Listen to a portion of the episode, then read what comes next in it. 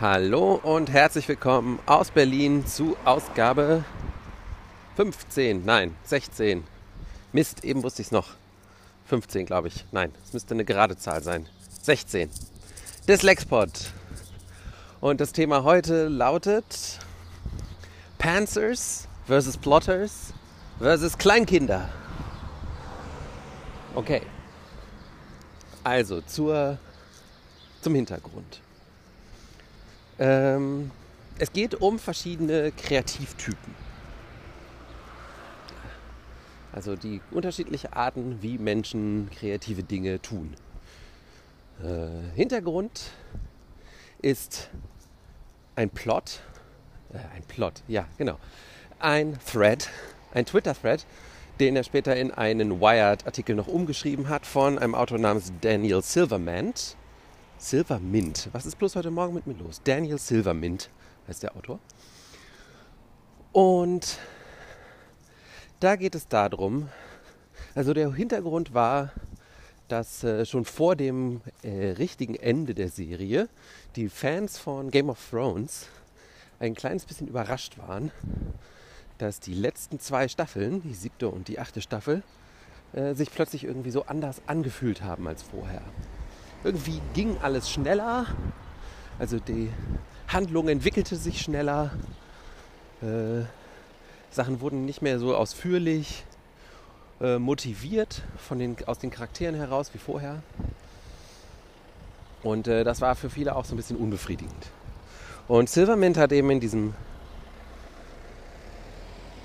Thread rausgearbeitet, dass er glaubt, der Grund ist nicht, dass äh, die Autoren irgendwie schlechter geworden sind oder der, der Plot schlechter geworden ist, sondern dass sich einfach nur die Art und Weise, wie der Plot zustande kam, verändert hat. Und zwar sagt er, es gibt eigentlich im Grunde zwei verschiedene Sorten äh, von Autoren. Die einen sind Plotter, die wissen genau vorher, was passiert. Die, die, die wissen, welche, auf welche, an welche Punkte sie kommen wollen, wenn sie loslegen.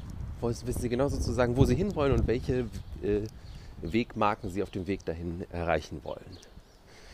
Das äh, sozusagen ist der eine Typ. Der andere Typ ist, nennt er halt Panzer.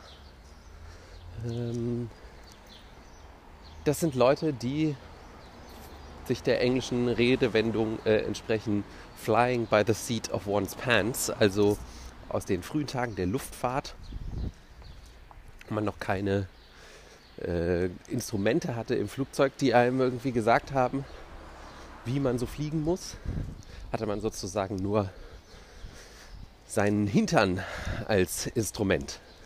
So.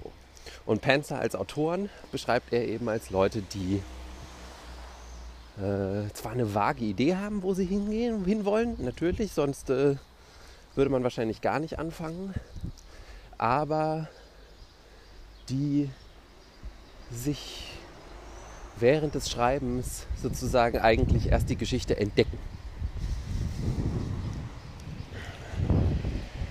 Und äh, er sagt eigentlich, dass es bei Game of Thrones wohl eher so war, dass nicht die Art und Weise der Handlung oder irgendwas sich geändert hat, sondern nur so ein bisschen der Stil des Erzählens. George äh, R. R. Martin, der die Romanvorlage geschrieben hat, der ähm, hat sich selbst auch immer als einen äh, Autoren vom Typ Gärtner äh, bezeichnet. Das heißt, er, äh, er pflanzt irgendwas und gießt es und äh, schaut dann mal, wohin es wächst. Ähm, während äh, Benioff, David Benioff und äh, David Weiss, die beiden äh, Showrunner von Game of Thrones, natürlich auch logischerweise durch ihre Fernseharbeit halt eher so es natürlich gewohnt sind, alles vorher auszugestalten und, und vorher schon genau zu wissen, weil man muss es ja auch logistisch planen und so weiter. So, und äh, es war wohl auch in der Entwicklung der Serie so, dass in dem Moment, wo sie die Buchvorlage verlassen haben. Also nur bis zur, ich glaube, Mitte der fünften Staffel oder Mitte der sechsten Staffel oder so war es so, dass, dass es tatsächlich noch Buchvorlagen von George R. R. Martin gab. Das ist nämlich sozusagen auch äh, Teil dieses Dings. Er wollte, glaube ich, ursprünglich mal eine Trilogie schreiben und äh, hat sich dann hat dann selber festgestellt, dass er sich irgendwie verfranst in seiner eigenen Geschichte. Ähm, also danach haben sie gesagt, okay, nach der sechsten Staffel, wir machen jetzt noch zwei Staffeln und dann ist Schluss. Und in diesen zwei Staffeln mussten sie aber noch ganz schön viel Handlung zu Ende bringen. Also hatten sie sich irgendwie diese restlichen, weiß nicht, gar nicht, 15 Folgen oder sowas, die es dann noch gab, die haben sie halt äh, kartografiert sozusagen und äh, dann abgedreht. So. Und das führte notwendigerweise dazu, dass einige Handlungsbögen und so ziemlich komprimiert wurden. Und äh, Sachen irgendwie ein bisschen schneller passiert sind, als man sie erwartet hätte. Und äh, Silverman sagt eben, wäre die Serie von Anfang an so konzipiert worden mit der, mit wahrscheinlich auch dem Budget und der, den Schauwerten und dem allen. Ne? Also so irgendwie, die Serie hat sich ja in den letzten Staffeln auch stark zu so einem Schlachtengemälde entwickelt. Dann wäre dieser Wechsel gar nicht aufgefallen. Aber da sich die Serie anfangs also da dies anfangs ganz anders erzählt wurde, und zwar halt eben mehr so vom Charakter getrieben und noch so ein bisschen mit offenem Ende und nicht so sehr auf so einen Schlusspunkt hinsteuernd. Ähm, und dann aber plötzlich eben so ein, so ein Zieldrang entwickelt hat. Dadurch wirkte das halt so schwierig für, für Fans halt, das irgendwie zu, verarbeiten, dass sich das jetzt plötzlich ganz anders anfühlte, weil es irgendwie plötzlich so anders war halt auch. Äh, ganz kurz dazu ähm, finde ich, man kann damit nicht äh, auch Fehler erklären, die meiner Ansicht nach äh, auch so ein bisschen gemacht wurden in dieser letzten Staffel. Also dass es wirklich teilweise so ein bisschen schnell ging äh, und, und man dann als Zuschauer dieses, das nicht nachvollziehen konnte, warum Leute irgendwas machen. Ähm, aber ich glaube, dass sozusagen in dieser Überlegung was Wahres drin steckt. Mhm.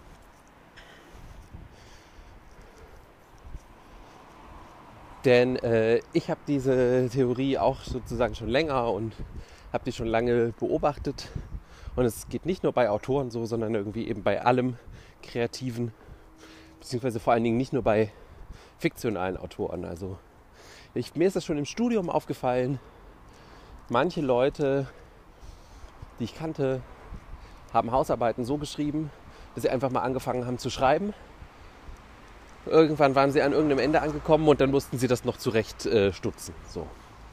Bei mir war es ganz anders. Ich bin eher der Typ Plotter.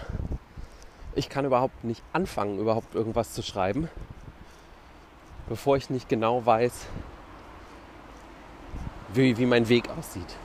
Also auch selbst diese Podcasts, in denen ich ja frei rede, wenn ich nicht eine genaue Struktur vorher im Kopf habe oder mir aufgeschrieben habe, dann äh, würde ich mich da nicht ranwagen. Ich würde nicht einfach loslabern und gucken, wo ich äh, lande.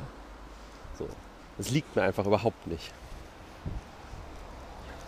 Beide diese Ansätze haben Vor-, äh, Vor und Nachteile. Also der Vorteil des Plottens ist natürlich, dass äh, dass man halt eben, man weiß genau, wo man hin will, man kann es alles genau vorher planen, man kann genau vorher äh, auch abschätzen, wie viel man braucht, wie viel Zeit man braucht und so weiter. Der Nachteil ist, dass man, also ich zumindest, sehr, man kriegt dann so Scheuklappen auf. Man hat dann nur noch das Ziel vor Augen, man weiß, äh, wo man hin muss. Und äh, wenn sich dann plötzlich was Unvorhergesehenes auf dem Weg dahin ergibt, was durchaus häufiger mal passiert, zum Beispiel bei einer wissenschaftlichen Arbeit, dass man in seiner Recherche auf irgendwas stößt, was nicht dem entspricht, was man ursprünglich sich überlegt hatte, ähm, dann äh, kostet das sehr, sehr viel Mühe, diese neuen Einflüsse noch einfließen zu lassen. Tatsächlich. Äh, Bei den Panthers ist es natürlich dann umgekehrt. Ähm, der, äh, es ist einfacher, viel einfacher, Sachen mitzunehmen auf dem Weg dahin und das, das Ganze sich noch entwickeln zu lassen in, äh, Weg, auf Wegen, die man vielleicht eben nicht vorher hat äh, absehen können. Äh, ich glaube auch, dass es leichter, dass es äh, Leute leichter manchmal zusammenarbeiten lässt mit anderen. Ähm, aber, aber das Schwierige ist eben, dass man dadurch halt manchmal nie fertig wird. Oder auch total stecken bleiben kann irgendwo an der Stelle äh, und nicht weiterkommt, weil man darauf wartet, dass sozusagen der Text einem verrät, wo man weiter, wo es weiter hingehen soll. Also ich bin deswegen zum Beispiel auch überhaupt kein großer Prokrastinator, weil bei mir findet die Arbeit, die eigentliche Arbeit statt, bevor ich zum Beispiel einen Text aufschreibe. Weil ich muss ja wissen, wo ich hin will mit dem Text. Woher würde ich ja gar nicht schreiben. Ähm ein Beispiel, wo, wo das auch ähm, sich manchmal gut manifestiert, ist in der Musik. Ich bin auch so jemand, zum Beispiel, wenn ich Musik mache, bekomme ich sehr schnell einen Eindruck von, von, von einem Riff ausgehend oder sowas, wie der ganze Song klingen könnte, wie der sich entwickeln sollte und so weiter. Und andere Leute müssen das sich eher Stück für Stück erarbeiten und denen dann zu sagen, und ich, der ich kein eigenes Instrument spielen kann, außer Schlagzeug zum Beispiel, denen dann zu sagen, nein, das muss so und äh, mach doch mal das und so, das ist immer total schwierig. Und das konnte man mal in einem Podcast ganz gut beobachten, der hieß Our Debut Album. Da haben sie versucht, äh, jeweils in einer Stunde Songs zu schreiben. Und äh, hatten dann manchmal auch Gäste im Studio. Und da war es dann so auch, dass sie mal einen hatten, der dann, sie hatten irgendwie drei Ideen und er gesagt, ah ja, ja, okay, ich, ich habe den Song schon im Kopf, äh, es geht jetzt so weiter und so und so und so. Und die anderen beiden waren total verwirrt und gesagt, äh, nee, nee, Moment, wir müssen, so, so weit sind wir jetzt noch gar nicht. Äh, so. Und äh, diese Kommunikation ist bei Kollaborationen halt total essentiell und es ist äh, schwierig, wenn man halt so ein Plotter-Typ ist, bei dem das alles im Kopf stattfindet, äh, damit äh, mit anderen da äh, immer äh, zu schauen, dass man halt auf der gleichen Höhe, Augenhöhe ist. Meine Bezeichnungen dafür waren übrigens visionsgetrieben und prozessgetrieben. Nicht Panzer und Plotter, aber gut. Ähm, Soweit. Äh, nichts Neues. Doch jetzt kommt noch äh, der Pivot to Kinder-Content, weil äh, das ist sozusagen ein interessantes Zusatzding, was mir jetzt noch äh, aufgefallen ist vor kurzem. Äh, mein Kind ist ja jetzt so knapp über ein Jahr alt und befindet sich jetzt in einer Phase, ähm, die in dem äh, Standardwerk O je, ich wachse von der niederländischen Wissenschaftlerin Hetty van der Reit mit dem großartigen Originaltitel Ui, ich hui. O je, ich wachse, wörtlich übersetzt. Ähm, befinden sich äh, Kinder, also Babys, die so auf dem Sprung zum Kleinkind-Dasein sind, ähm, in etwas, was Hetty van der Reit äh, die Welt der Programme nennt. Also mehr und mehr haben Kinder geschnallt, dass es bestimmte feste Abläufe gibt, die sich immer wiederholen. Das sind manchmal ganz kleine, so wie man kommt nach Hause, man holt den Schlüssel aus der Tasche, man schließt die Tür auf, man geht in die Wohnung oder sowas.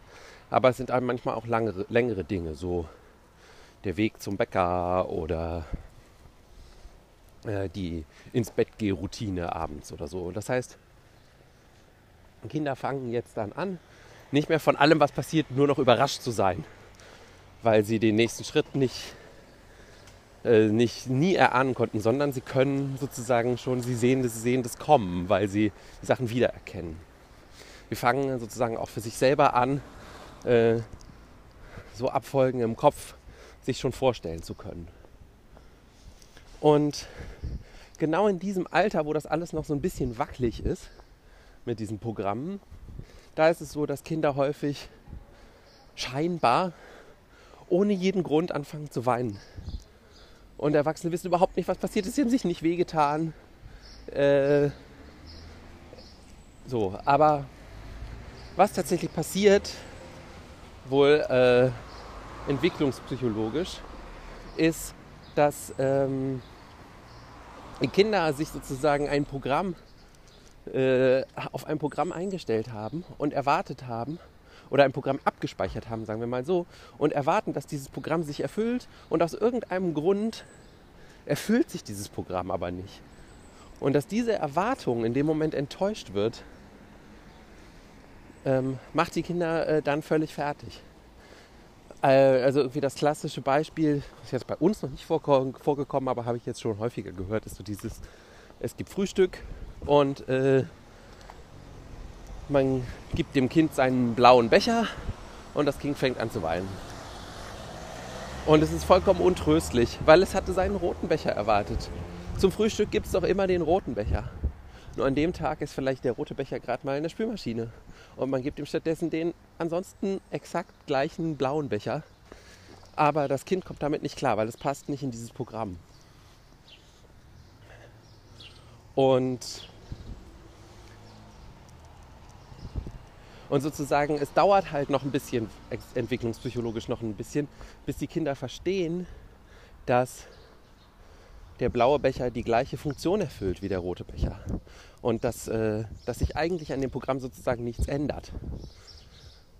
Ähm, und, und sozusagen mit solchen spontanen Änderungen von den Programmen irgendwie klarzukommen, ist äh, ein Entwicklungsschritt, den wir durchmachen müssen. Und das fand ich in diesem ganzen Zusammenhang irgendwie äh, total interessant, ähm, dass äh, auch wir Erwachsenen immer noch also einmal könnte man sagen, sozusagen, Kinder sind eher Plotter vielleicht noch. Ja, die sehen, die, die, äh, also wir fangen als Plotter an. wir, wir, wir sehen genau, wo wir hinwollen. Wir kennen alle Schritte auf dem Weg dahin. Und wenn die Schritte sich plötzlich verändern, dann irritiert uns das enorm. Ähm,